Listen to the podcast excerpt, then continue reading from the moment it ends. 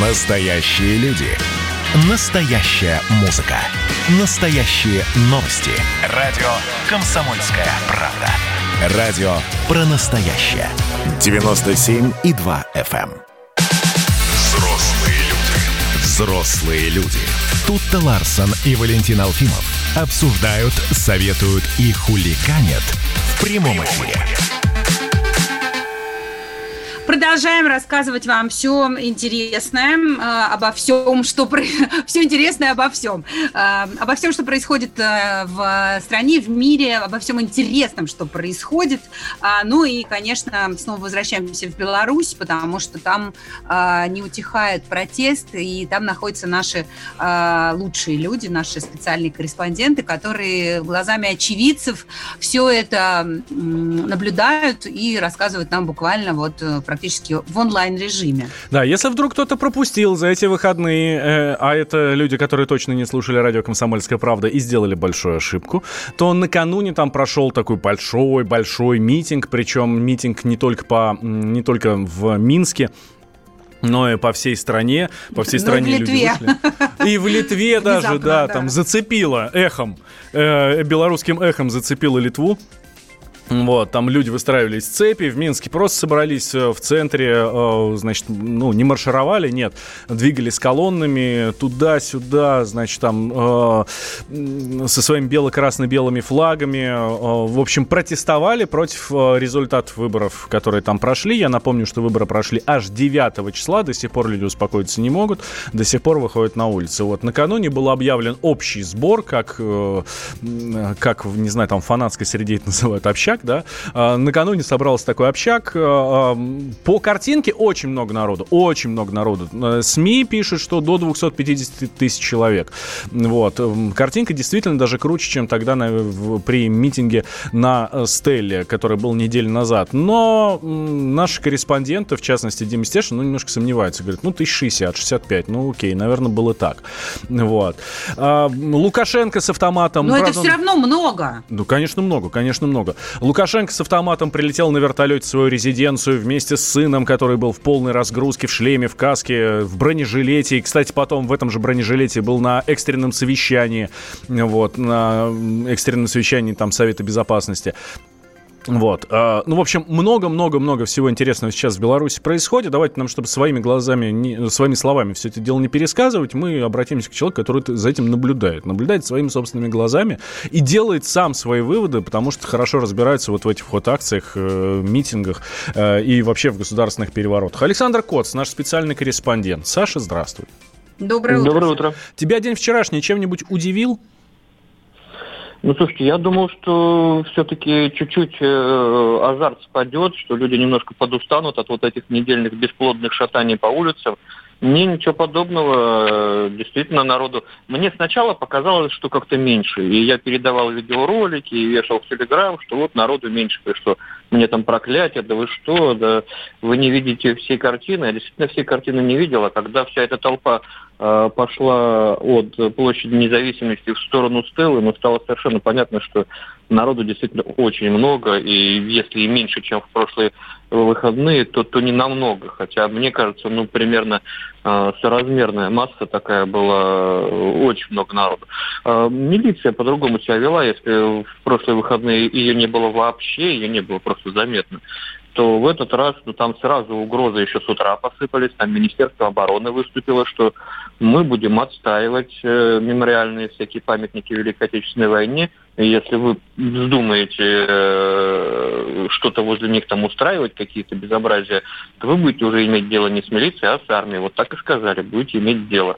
И вот, допустим, это тоже Стеллу, весь этот комплекс отцепили колючей проволокой, и там стояли уже не, ну, вместе с ОМОНовцами уже стояли армейские ребята, то есть там ребят-срочники стояли, но тем не менее. Вот тут, конечно, меня неприятно, опять же, кольнуло, когда мимо этих э, солдатиков шли э, протестующие, сколько оскорблений, сколько грязи и помоев они на этих бедных бойцов вылили, которые ну вообще никакого отношения к милицейскому произволу э, там 10-12 чисел не имеют отношения, то есть они вообще не были даже в городе тогда. И вот на них, конечно, вылилось столько э, вот, непотребностей, что я не знаю, что они теперь чувствуют по отношению к этим протестующим. Ну, я думаю, что они их ненавидят. А вот. Это, конечно, на пользу э, гражданскому общественному согласию не идет. Ну и э, при этом такой один из, э, одна еще из деталей важных на митинге появились не только бело-красно-белые флаги, но и государственные флаги, э, красно-зеленые. Люди тем самым вот э, говорят, что не надо нас делить, мы один народ, э, мы э, ну, в общем, нельзя разделять. И при этом вот такое отношение к этим бедным срочникам. Слушай, ну, мне кажется, просто уже такой градус у людей э, серьезный, э, усталость от всех этих событий и какой-то безысходности. И самое главное, что ведь э, так и нет никакой четкой программы у оппозиции, чего они хотят, да. И как я координационный нет, совет да. с, с, с протестующими э, не встретился, Э, и э, никакой повестки не выработано, есть а просто а это тотальная усталость всех от всего. этого координационного совета, потому что они прям вот э, демонстративно дистанцируются от э, организации этих протестов. То есть они заявляют прямо, мы к ним отношения не имеем. Это просто говорит о том, что люди боятся, они не готовы взять на себя ответственность. Они э, действительно, ну, не беспочвенно, наверное, опасаются, что их могут посадить за э, организацию. Но это вот э, говорит о них не как о сильных лидерах, и люди-то это э, видят. Да, вот сегодня там они объявили, что они будут инициировать э, процесс, отзыва депутатов из местных советов. Ну, что знает, ну, мне кажется, это все такое э, гомеопатическое. То есть, если они хотят свергать власть, ну, надо действовать решительнее. А так, э, вместо них э, вот этой народной массой управляет это телеграм-канал, который из. Ну, понятно, что это не один человек, что там целый коллектив, человек 10, а за, этими, за этим коллективом, наверное, стоит дядя в каких-то там а, больших погонах э, натовских или не натовских, не знаю.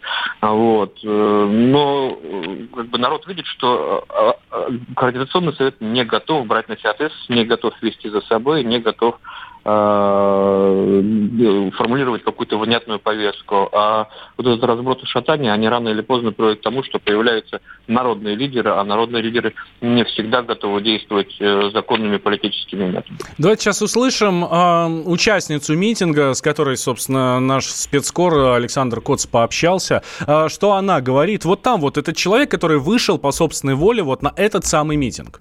Ну, я не думаю, что они плохие. Они же просто, вот смотрите на их глаза.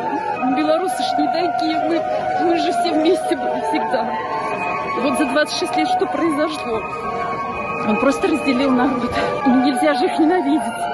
Они же наши дети, так же, как те, которых душили и давили на этих машинах страшно. И стреляли в них. Неужели эти мальчишки будут в нас стрелять? Я не верю. Я думаю, что мы должны выстоять как-то этой борьбе. Потому что будет очень обидно, что люди так объединились, и все останется по-прежнему. Не должно быть.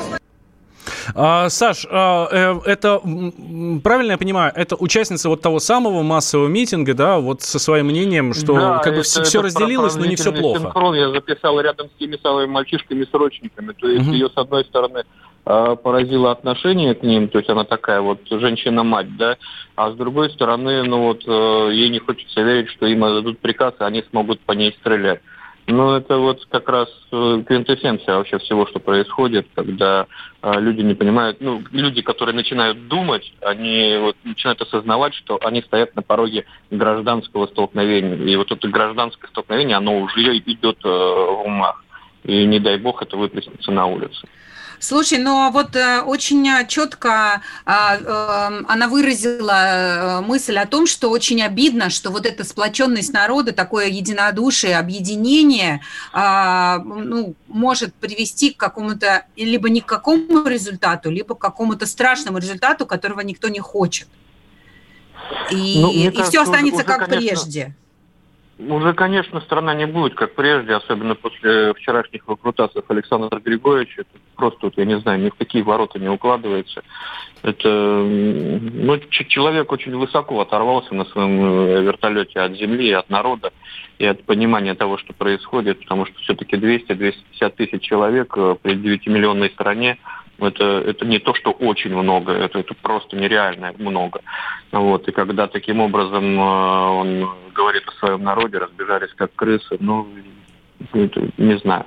Уже не будет прежней страна, уже не будет прежний народ. Э, я думаю, будут какие-то серьезные политические подвижки. Ему придется все-таки идти на какие-то э, уступки, ну, в, в части там э, перераспределения полномочий после того, как они Конституцию свою изменят раз. Э, должны э, создаваться, ну вот сейчас оппозиция, да, она должна создавать какое-то политическое движение серьезное. Э, должна Россия думать, что делать. Россия должна пророссийское какое-то движение создавать, выращивать своего кандидата пророссийского, потому что ну, не было на этих выборах пророссийского кандидата, и это удивительно, когда страна, которая в большинстве своем выступает за Э, союз с Россией, за координацию с Россией, не за объединение, да, как э, Россия с Крымом, а вот за союз и равноправные отношения именно по восточному пути, а не по западному, выступает большинство пока. Хотя настроения тоже у многих меняются. Ну, вот. Тут, конечно, надо делать выводы и понимать, что э, Александр Григорьевич рано или поздно уйдет, мне кажется, что рано. Вот. А что будет после него, вот к этому надо готовиться, и к этому надо готовить людей какие-то свои политические силы. Да, спасибо большое. Саша Александр Кот, специальный корреспондент «Комсомольской правды», был с нами на связи. Остается Саша в Минске, э, продолжает следить за развитием событий. И вам, дорогие друзья, все будем рассказывать, все, все, все, что там происходит. Да, слушайте нас. А, после небольшого перерыва расскажем вам о том, как чувствует себя Алексей Навальный и э, какие перспективы у него, э, по мнению германских врачей. Но вы же взрослые люди. Настоящие люди. Настоящая музыка. Настоящие новости. Радио «Комсомольская правда». Радио про настоящее. Взрослые люди. Взрослые люди. Тут-то Ларсон и Валентин Алфимов обсуждают, советуют и хуликанят в прямом эфире. Все так и есть. Здрасте, дорогие друзья. Прямой эфир радио «Комсомольская правда». Мы тут вместе с вами, а вы вместе с нами. А, так, давайте сразу напомню. 8 800 200 ровно 9702 наш номер телефона. Вайбер с WhatsApp плюс 7 967 200 ровно 9702. Это, соответственно, вот второе, это Вайбер и WhatsApp для ваших письменных сообщений. Да, сегодня Мы с вами должен быть... А Навальный в Германии. Да, Навальный в Германии. Сегодня ему должен быть поставлен диагноз. А, основатель организации Cinema for Peace Яко Бизель, который способствовал а, его э, отправке из России в Германию, говорит о том, что он выживет, но будет недееспособен в течение нескольких месяцев, что он действительно отравлен каким-то ядом, и э, более точную информацию мы, я надеюсь, получим ну, вот, в течение сегодняшнего дня. Всю точную информацию, время... всю точную информацию уже абсолютно точно знают в Омске. А, там а, главный врач вот этой больницы, где лежал Навальный, вот он дал сегодня пресс-конференцию. Давайте сейчас услышим небольшие ее фрагменты.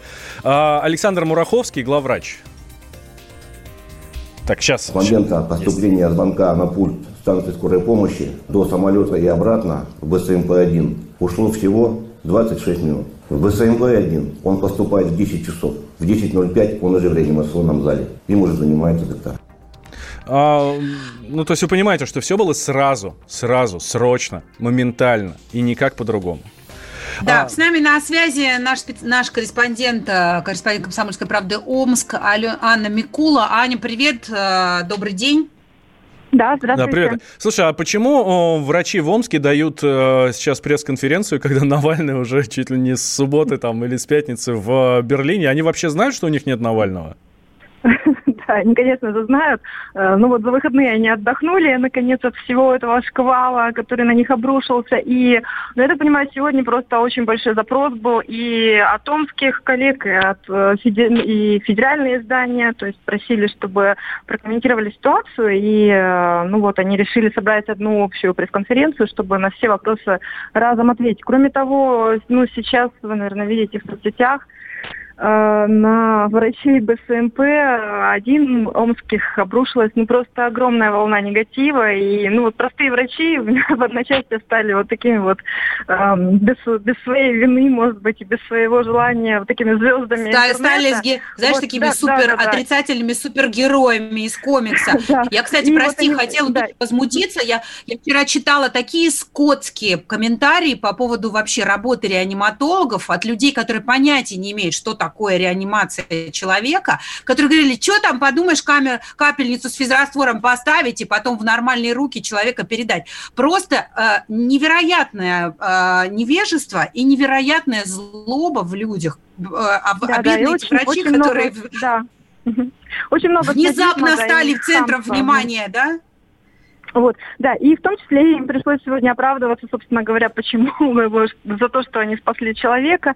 Вот, и вот в частности зам главного врача Анатолий Калиниченко рассказывал, что, ну, он э, еще относительно молодой человек, общается в соцсетях активно, не скрывает как бы свои личные данные, свою семью, и вот он рассказал, что ему начали поступать там десятки угроз, не только ему, но и его семье, его детям. Ну, это, конечно, недопустимая ситуация. Вот, ну и, в принципе, а Александр Григорьевич Мураховский рассказал, главврач рассказал, что ну, у них э, это нередкая ситуация, когда они понимают и родственников, когда ну, вот такое критическое состояние, жизнь их любимого близкого человека вот на, на волоске. И понятно, что люди иногда очень эмоционально выражают, выражают свое неготование, а на кого его вылить, ну вот кого видят врачи. Врачи виноваты во всем. Ты знаешь, вот поэтому... а, а, знаешь еще, меня, меня еще просто дико возмущало такое, знаешь, снобское пренебрежительное отношение, давай ваш там Омск, да, вы видели какие там туалеты, а да, э, такая шутка типа была, а нужна ли реабилитация немецким врачам после того, как они увидели омскую реанимацию? Ну, то есть просто э, жуткие, совершенно э, подлые, анти, вообще, ну, даже не антироссийские, просто античеловеческие какие-то комментарии от людей, которые даже не видели вообще этого ничего, никогда там не были. Мне, жу, мне очень обидно за омских врачей и за, э, за то, что Нет, ну, они ну, понятно, получили ни слова наверное, благодарности. Да, он, наверное, Омская больница не может, э, там, региональная больница не может соревноваться в, там, с немецкой в дизайнерском ремонте, но я думаю, что Алексею Анатольевичу сейчас это не очень важно, и врачи, кстати, это понимают, и они э, говорят, что оказывали э, помощь пациенту, зная, что, ну, как бы он в этой ситуации не виноват, по большому счету, то есть он к этому не причастен. И, ну, естественно, мстить ему там или как-то вот на нем отыгрываться, естественно, никто не собирался, ему оказывали помощь как любому гражданину Российской Федерации, вот, ну, потому что ситуация была очень действительно тяжелая, и, ну, слава богу, что все закончилось так хорошо, и, ну, вот, они в конце даже пожелали ему, чтобы, дай бог здоровья, и чтобы все это благополучно закончилось, вся эта ситуация. Вот также они рассказали, что э, передали э, обращение к клиникам, э, к, врачам московской клиники, берлинской клиники Шарите и предложили ну, свою полную помощь там в любых вопросах, вопросах. И недавно им пришел ответ, буквально вот несколько дней тому назад, ну, сразу после этого обращения, что врачи, во-первых, немецкие поблагодарили за оказанную помощь и признали, что все сделано было правильно и, ну, сказали, что если помощь какая-то или консультация потребуется, они обратятся. Вот также э, Мураховский рассказал о том, что э, пять раз они проводили консультации, в том числе и с супругой э, Алексея Анатольевича Навального, и с его братом родным. Вот, и у них была полная картина происходящего. Ну, вот он посетовал, что пока никто его лично не поблагодарил. Ну, в общем, они говорят, что для них эта ситуация рядовая, и ничего страшного, что не поблагодарили. В общем, они не обижаются. Да, Ань, спасибо большое. Анна Микула, корреспондент «Комсомольской правды» Омск была с нами на связи. Я здесь что особенно хотел бы отметить? Видите, и немецкие медики, да, говорят спасибо нашим медикам за то, что все правильно сделали. Это э, лишний камень в огород тех, кто критиковал, критиковал наших медиков, омских медиков, которые боролись за жизнь Алексея Навального. А именно боролись за жизнь. Это вот очень правильно, очень точная формулировка. И сделали все для того, чтобы ему стало лучше. И ему лучше стало. И он там уже дальше отправился по желанию семьи куда-то там лечиться. Вот. Но самое главное, что сделали они это не просто, э, ну, выполняя свой долг, да, а они выполняли свой долг под чудовищно жестким давлением прессы, А, и всех... Общественности. Да, прессы, общественности. Всех абсолютно, кто следил за всей этой петрушкой. Даже какие-то, я не знаю, там, independent, какие-то, э, то есть пресса даже не наша, а заграничная, с, э, под, под лупой, под, под микроскопом разглядывали то, что делали наши врачи, они положили на всех, в хорошем смысле слова, и делали свою работу. И вот это вот профессионализм высшего уровня. Омские врачи самые крутые. Если что-то со мной случится, я не в Берлин поеду лечиться или там в Израиль какой-то, а в Омск. Это я прямо обещаю. Да, я с тобой абсолютно согласна. Но между тем Алексей Навальный находится сейчас в берлинской клинике Шарите, э, и э, эта клиника довольно э, известна в широких кругах. Ее даже в 17 мгновениях весны показывали, там радистка Кэт рожала. Да, вот. И э, это один из крупнейших университетских медицинских комплексов в Европе вообще. Университетская клиника Берлинского университета имени Гумбольта и Свободного университета Берлина основана Слушай, ну... вообще в, в, в, в 1710 году. Ну да. Представляешь? Остался бы в Омске, там бы точно все было хорошо. А что, что сейчас э, немецкие врачи поставят, неизвестно. Но здесь мне, честно говоря, больше знаешь, что э, непонятно. Мне непонятно вот это спецэффект спецоперация по ликвидации э, Алексея Навального, я не знаю, по, по, по транспортировке его в Германию. Слушай, там чуть ли не 18 военных машин с мигалками его сопровождали. Ну вы что, серьезно? Ну правда? Слушайте, президент да. приезжает в другую страну, его не так встречают. А, вот нормально это или нет? Почему его так сильно охраняют? Откуда такое внимание? Давай сейчас узнаем мнение Георгия Бофта, журналиста, политолога нашего коллеги. Георгий Георгиевич, здравствуйте. Здравствуйте. Доброе утро. Чем Алексей Анатольевич заслужил такое почтение, что встречают как короля? Ему дали статус гостя канцлера. Угу. По этому случаю положен определенный протокол. Вы же видите, как по Москве люди с мигалками ездят, например. Для одних одно перекрытие, для других другое. Для одних одно сопровождение, для других другое. Все порядок. Орднунг, как говорят немцы. А, ну то есть это просто бумага. Хорошо, да, а, а почему он гость канцлера? Чем он для канцлера Германии так дорог, а также для а, еще а, других серьезных высокопоставленных политиков, например, а, финского а, а, сейчас потеряла президента Финляндии, который стал посредником да, в перевозке да, Навального да, да, в Германию, да. Ну, как чем? Чем? Тем, что он э, в России считается оппозиционером номер один, и его отравление считается э, делом большого политического резонанса. Но э, отравление еще не доказано. Э, Докажут. В общем-то... Докажут? Докажут? Думаю, что да. А, а, а то, что наши медики говорят, что ничего такого страшного не было, это уже вообще никогда никакой роли играть не будет? Наши медики имели возможность работать с ним, во-первых, а, только а, примерно полтора суток. Угу. Во-вторых, они работали с ним в присутствии э, лиц, которые могли им советовать что-нибудь насчет диагноза. Угу. В-третьих, они не довели исследование до конца.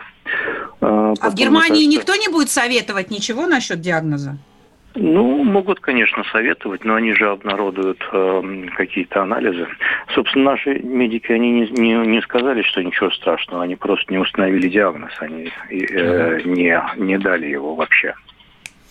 Потому что у нас есть тайна, а у них нет тайны. Спасибо большое, Георгий Георгиевич. Георгий Бофт, журналист, политолог, был эм, с нами в эфире. Ну что ж, следим за развитием событий. Посмотрим, Ты имеешь что в виду врачебную тайну, да? Да, да, да. Угу. Ну как, ну, ну, сегодня ты просто политик, а завтра твою мочу и анализы там рассматривают весь мир. Как это вообще? Но вы же взрослые люди. Георгий Бофт. Политолог, журналист – магистр Колумбийского университета, обладатель премии «Золотое перо России» и ведущий радио «Комсомольская правда». Авторскую программу Георгия Георгиевича «Бофт знает». Слушайте каждый четверг в 17.00 по московскому времени. А что такое деньги по сравнению с большой геополитикой? Мы денег тут не считаем. Взрослые люди. Взрослые люди. Тут-то Ларсон и Валентин Алфимов обсуждают, советуют и хуликанят в прямом эфире.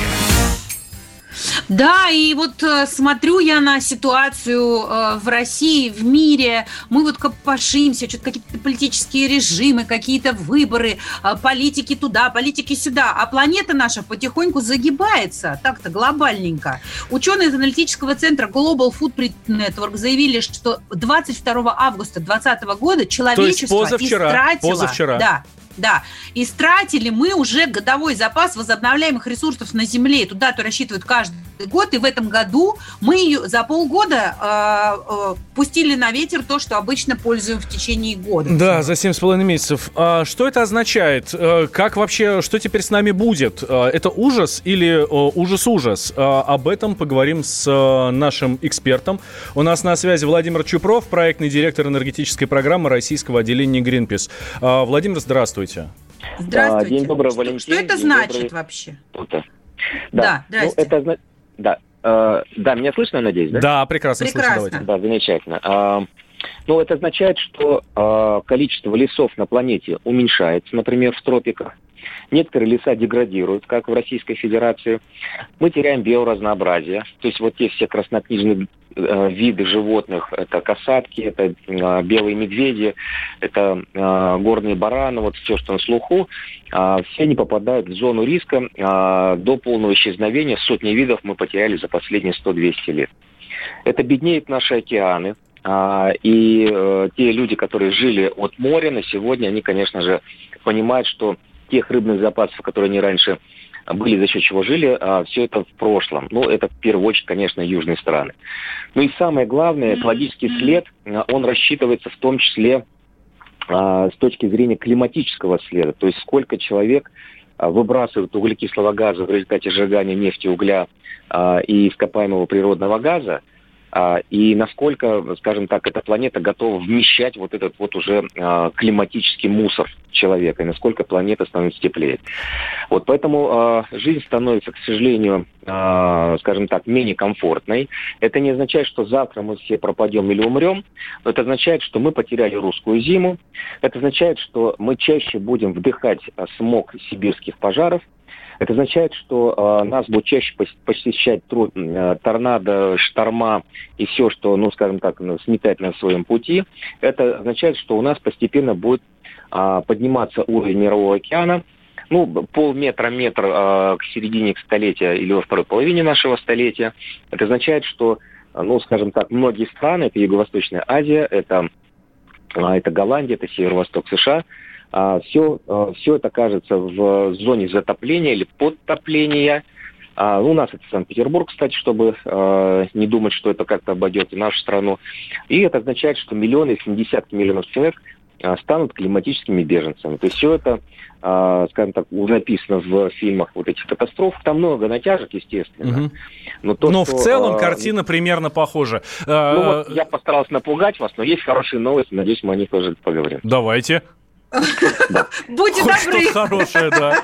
Да, давайте. Значит, а, а, на сегодня, а, ну, помимо того, что в политике происходит много таких вот вещей, странных, непонятных, страшных, тем не менее, есть хорошие новости, что в мире существует первое технологии, как этого избежать, по крайней мере, избежать катастрофических сценариев развития событий.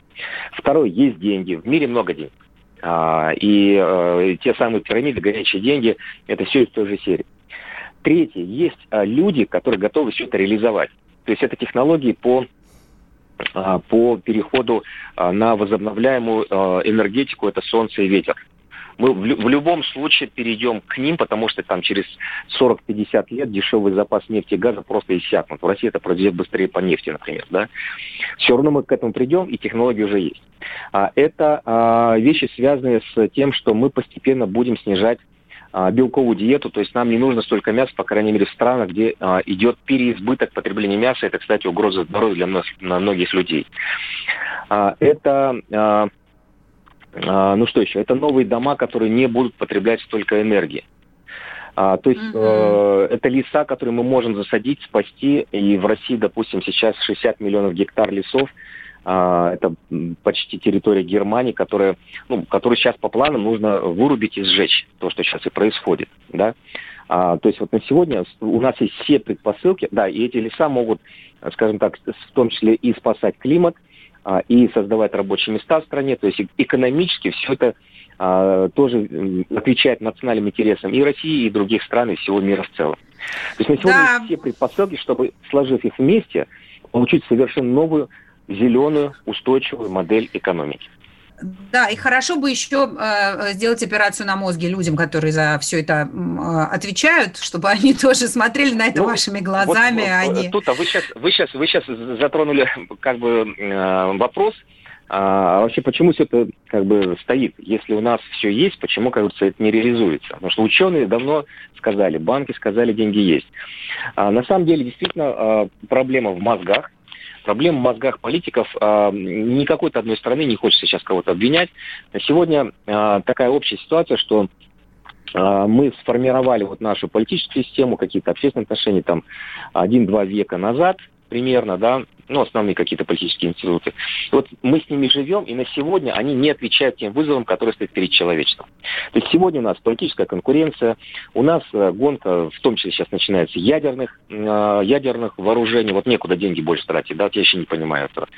У нас вот это национальный эгоизм, когда страны перетягивают канат в одной лодке, причем понятно, что если одна сторона его перетянет, то лодка просто перевернется.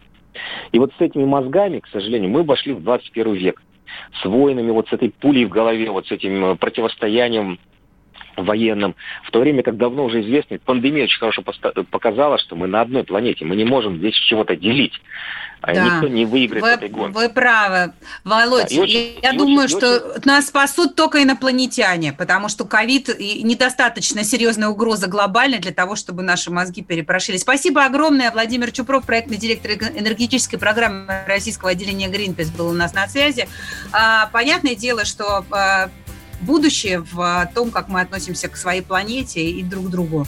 Но, видимо, нас еще недостаточно побили, чтобы мы перестроили свои мозги. А поймем мы, собственно, как и у нас в русских народных сказках, когда петух жареный клюнет в задницу, а, при... а это будет, когда уже вернуть ничего нельзя будет. Радио «Дозор». Журналист радио КП Юрий Кораблев задает прохожим самые острые важные вопросы – Привет, ребята, это Радио Дозор, с вами Юрий Кораблев. А вы, может быть, ходите в магазин за покупками с многоразовой сумкой? Или чистите зубы и выключаете воду? Или, может быть, сдаете макулатуру? Если так, значит, вам будет интересно послушать эту программу, и ближайшие пару минут вы точно проведете вместе с Радио «Комсомольская правда». У нас сегодня день экологического долга, и я по этому поводу решил выйти на улицы города, чтобы узнать у людей, думают ли они об экологии, берегут ли природу и что для этого делают?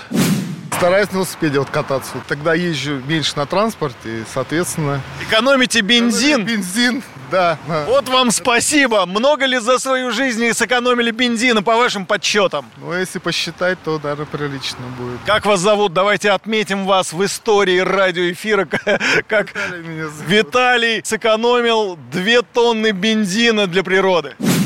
Мы спрашиваем у людей, как они берегут природу, что делают? Ну, в общем-то, в Москве берегут. Никак. В Москве-то берегут, а я вас конкретно спрашиваю, вот что вы делаете? Я, например... Я сажаю деревья на даче. Сколько уже посадили? Ну, штук 15. Я еще ни одного, буду вас догонять. На ваш взгляд, какая самая главная экологическая проблема? Ну, в России, наверное, это мусор. У нас очень много свалок, и нету, соответственно, адекватной нормальной переработки мусора, например, да, которая есть в Европе. Я лично сама сортирую дома мусор, но потом это все равно как бы по итогу... Вываливают в один. В одну машину. Я со своей стороны лично делаю эту сортировку мусора и все-таки как-никак стараюсь по газонам и по всей зеленой местности не ходить особо. А вот когда зубы чистишь, выключаешь воду или кран Нет. на полную? Нет, почему? Я выключаю, я экономлю в этом плане. А посуду когда моешь? Я вначале всю посуду сполоснул, выключил, намылил, после чего опять же сполоснул. Правильно моешь посуду, молодец.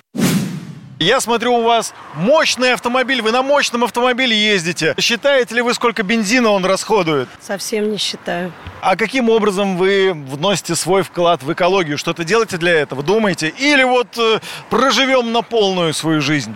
Скорее всего, ничего не делаю. Крышечки сдаю добрые. Видите, я так и знал, что женщина на мощном автомобиле крышечки сдает. Правильно.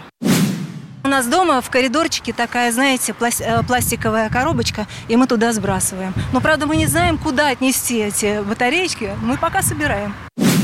А вы вот вносите какую-то свою лепту в экологию страны? Что-то делаете? Есть какие-то привычки, которые вот способствуют улучшению экологии? Поменьше есть. Это вот хорошая привычка, да. Поменьше, поменьше. Просто поменьше, поменьше хотеть, пешком ходить. Вот я прихожу в магазин, покупаю что-то, и у меня, честно говоря, пластика больше, чем я купила. Я не понимаю, зачем там мясо, кусочек там 200 грамм, 250 упаковывать пластик. Когда поехала в Европу и там общалась долго с европейскими моими друзьями, они зеленели просто от ужаса, когда видели, что я чищу зубы. Включ... С включенным краном. Включенным краном. Но они не потому, что они такие адепты экологии, потому что они просто разорятся, если они вот там заводы платят не столько, сколько у нас. Но я это связываю больше с экологией, ну, с экономией воды, а не с чем-то еще. Ну, например, макулатуру сдаете. Нет, не, нет, не сдаем. У нас... Батарейки отдаете. Нет. Свет выключаете в комнатах. Включаем. Может быть, пешком побольше ходите, чтобы бензин не тратить. Машины нет. Вот, самая лучшая экологическая привычка. Радио «Дозор». Но вы же взрослые люди.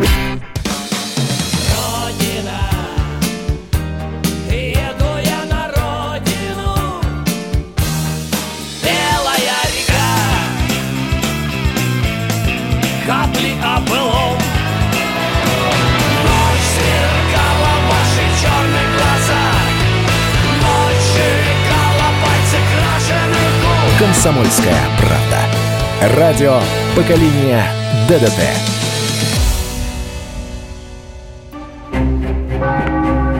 Коридоры власти. Как-то ожидаемо, но неожиданно. Дмитрий Смирнов, специальный корреспондент комсомолки, с нами на связи. Дима, здравствуй. Доброе утро, Дим. Как-то ожидаемо, но неожиданно это Александр Лукашенко в вертолете с автоматом. Слушай, да. ну неужели неожиданно? Ну, мне кажется, ну вот если он даже... Я хочу сказать, что если он сейчас на танке проедет или даже... Э, это нельзя говорить в эфире. Значит, неожиданно. Это не, это не цензурно. Меня, честно говоря, удивил не столько Лукашенко в, а, вот в этой вот разгрузке в жилетке, да, сколько... Коль, Ребенок удивил, да, да. сколько Коля вот во всей вот этой вот амуниции со, в шлеме и со всеми делами. Ну, честное слово. Я, честно говоря, очень-очень удивился. И с трудом представляю себе Владимира Путина с оружием в руках. Ну, наверное, можно начать с того, что у нас до сих пор был таким персонажем Аркадий Гайдар, который в 16 лет командовал полком, да, вот. А подавлял ли Аркадий Гайдар, Гайдар э, бунт в 16 лет? А, вот так. Вот. А представляешь, как будет выглядеть э, сочинение Коли Лукашенко «Как я провел лето»? Я Слушай, купался, ну, загорал, а в конце мы с папой подавляли мятеж. Я летал на вертолете и автомат держал в руках. Ну, знаете, вот кроме шуток, у меня старшему сыну 15, он там всего на год младше Коли, и э, я, он честно... сидел и завидовал. Нет, я, я, во-первых, он понятия не имеет а вообще ни о чем об этом, у него другие интересы, но я просто думаю, что это травма для ребенка, на самом деле, все происходящее, потому что он все-таки ребенок в 16 лет еще. Ну, и ровно как через, ма... нет, ровно, и... погоди, ему ровно через неделю будет 16. Тем более, ну, да. он еще маленький, и, конечно, вот ну, в, в таком возрасте человек не должен участвовать в таких событиях. Это ну, не очень хорошо скажется на его дальнейшем э, функционировании его нервной системы в дальнейшем. Ну, дай бог, дай бог пожелать ему, да, всего самого наилучшего. Интересная судьба у парня, конечно. А, Дим, что да, в, Крем... да. в Кремле? Прости, прости, тут ладно. Нет, нет, я просто, я, я сижу с, открытой, с открытым телеграммом, э, у тебя, конечно, огромное количество поводов для обсуждения в канале, это дико интересно, пол номер три, очень рекомендую, друзья. Но ты вот э, тут цитируешь колонку о Навальном в Бильд, которая вышла под заголовком «Путинский режим идет по трупам». А, и даже комментируешь, перевезите, перевезите его обратно в Омск от греха. Ну, правда, слушай, диагноз не поставлен, а, значит, э, никакого, никаких доказательством о том, что эта э, ситуация со здоровьем Алексея Навального имеет отношение к его политической деятельности, нет. Но Бильд уже, вот немецкие издания уже, э, в общем, без безо всякого там реверанса, без, без каких бы то ни было, вообще без какой-то журналистской этики э, делают такие громкие заявления. Ну, это нам еще повезло, что вчера Бавария выиграла, у них, у них есть информповод, чтобы отвлечься, да, от Навального. Они, может быть, uh-huh. денек-то как-то это поспокойнее себя поведут. Ну, вообще, да. Там, там сама заметка интересная, там колонка, да, и она как бы начинается с пяти предложений допущений. Там у них слово «дофиляй» немецкого, да, возможно, может быть. И там вот, возможно, мы никогда не узнаем, что случилось с Навальным. Возможно, диагноз никогда не будет поставлен. Возможно, Путин здесь ни при чем. И дальше вот как бы Вывод, там вывод однозначный, что надо закрывать Северный поток-2 и сотрудничать с президентом Байденом в ограничении России. Все, Путин идет по трупам. Да, Путин. А, слушай, тут еще говорят, что э, в ФРГ признали правоту Путина по поводу э, по вопросу золотого запаса России. Это что такое? Ну, там как бы изначально они сколько, 6 лет назад критиковали вот эту стратегию, которая была выбрана вот в условиях вот этой нестабильности валютного рынка и вообще непонятно, что делать там нам было с долларом, как бы была выбрана стратегия как раз перевода в золотой запас, так, критиковали, говорили, что ну что, ну вот что вы с этим будете делать, его не продашь, вам понадобятся деньги, а вы складируете.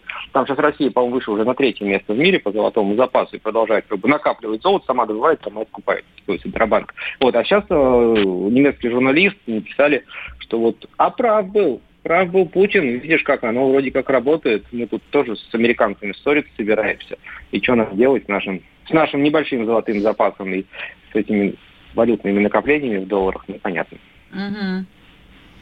А, Еще а, читаю информационные ленты. Дегтярев тут собирается к Путину все-таки приехать. Правда, через, э, ну, не в августе, как там анонсировались, да, вот, но, говорит, намерен просить в сентябре о встрече с Путиным. И здесь, знаешь, что меня больше всего волнует? Ну, понятно, они встретятся, как бы он был назначен, уже анонсировалось с самого начала. Путин дал ему там полтора, что ли, месяца, да, или два месяца на то, чтобы наладить э, ситуацию, во всем разобраться, вникнуть в дела. Вот. А меня удивляет, что Дегтярев будет проситься. Я думаю, думал, вызывают в таких ситуациях, нет, Дим? Ну, там Путин, кстати, никакого срока ему не дал, сказал, езжайте, трудитесь. Дегтярев сам, когда приехал, говорил, что мне через месяц на доклад к президенту, вот, и в пятницу Песков, отвечая, кстати, на этот вопрос, сказал, что пока-то такой встречи в графике нет, но как только Дегтярев накопит там вот, понимаете ли, какой-то опыт работы, он приедет с докладом. Это правда или там в телеконференционном режиме выступит? Ну, а там, знаешь, как там не вызывают, там ну, согласовываются. Ну вот, если смотреть по опыту, то вот сейчас мы на прошлой неделе были встречи с губернаторами, которые были назначены в начале года. То есть смысл сейчас слушать доклад по горячим следам, что ты там за месяц ты успел, в конце концов, понять в регионе, чтобы рассказывать. Это и так все известно, как бы, из Москвы видно. Пусть mm-hmm. работает, все правильно. Какие на сегодня планы? Вообще, есть ли какие-то глобальные планы на предстоящую неделю у президента?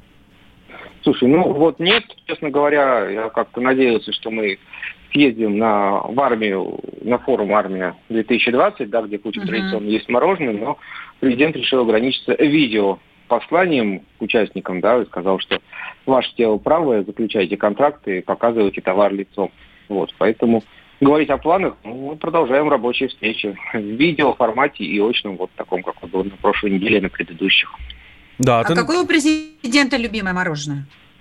Ну, сейчас мы с тобой будем рекламировать, но это была большая история. Он ел как раз эту самую буренку из коренок. Вот, и дважды он ее покупал на наших глазах. Более того, я вам расскажу, что в резиденции в Сочи как раз вот э, в У него там ручье... стоит автомат с мороженым? Нет, там просто буфет есть, где как бы кормят там журналисты всех участников событий, и там вот выдают вот это самое мороженое. Там вот этого сорта мороженое там выдают, предлагают людям. Слюнки потекли. Да, Дим, спасибо большое. Дмитрий Смирнов, специальный корреспондент «Комсомольской правды», был с нами на связи. Завтра к Диме обязательно вернемся. Он у нас точно так же, как и сегодня, как и вообще а, каждый день в своей рубрике, в своей рубрике «Коридоры власти» проведет нас по этим коридорам, нежно, аккуратно, за ручкой расскажет, покажет все, что где происходит. Чтобы, не дай бог, кто-то чего-то там не подумал лишнего, вот, а все разложит по полочкам. Вот это мы вам обещаем. Да, да. А, а, а Дима назвал буренкой, а на самом Коровка. деле там коровка. Да, Да. да. Ну, э, э, э, Запомним. Действительно, да, президент регулярно покупает это мороженое на всех возможных форумах, и на Макси, и вот на форуме «Армия», М, э, и угощает, кстати, больших гостей, да, там Си Цзиньпин, например, очень любит это мороженое, и Путин лично им покупал, говорит, на, попробуй. И потом даже, когда ты в командировку ездил туда на встречу в Китай, возил ему ящик или даже больше вот этого самого мороженого. Да, да. Да ладно. Да, чисто вот это правда. да. Не думала, что они такие лакомки.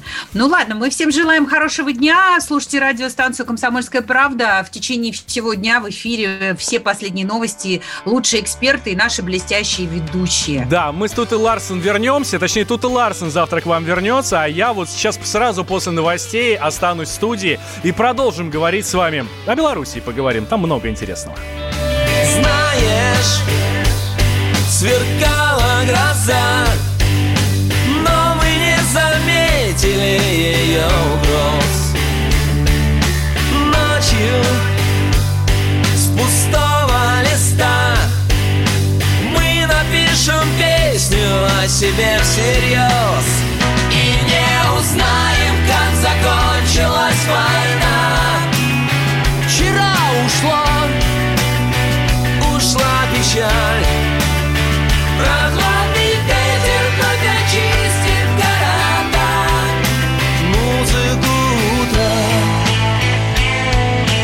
Неся на плечах